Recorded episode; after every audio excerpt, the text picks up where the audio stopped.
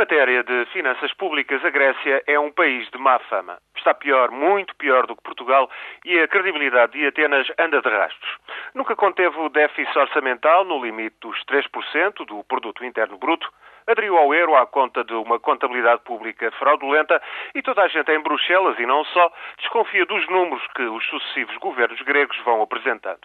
Ultimamente, no entanto, a situação atingiu as raias do absurdo. No princípio do ano, o governo conservador previa um déficit abaixo dos 4%. Em outubro, os socialistas voltaram ao poder e começaram a rever as contas.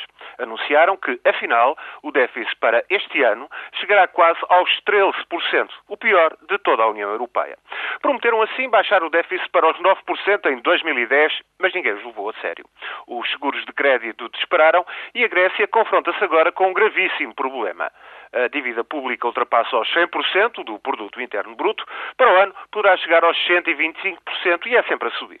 É o Estado mais endividado dos 16 países da zona euro. Na falta de vontade ou condições políticas para reduzir a despesa pública, o governo socialista de Atenas diz apostar no combate à fraude e evasão fiscais admite um congelamento parcial nos aumentos da função pública, pede sobretudo tempo, até porque a economia vai contrair 1% este ano e só deverá retomar o crescimento em 2011. Só que os mercados, a Comissão Europeia e o Banco Central Europeu consideram que isso não chega.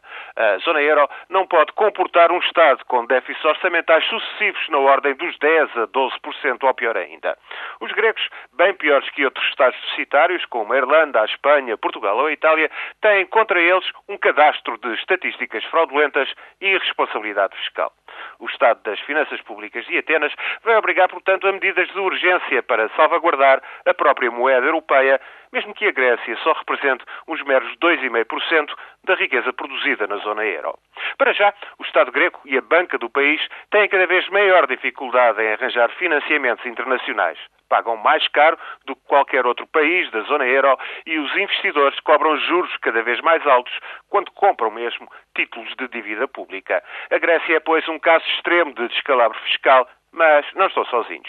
Depois, as atribuições de Atenas são uma ameaça para toda a zona euro.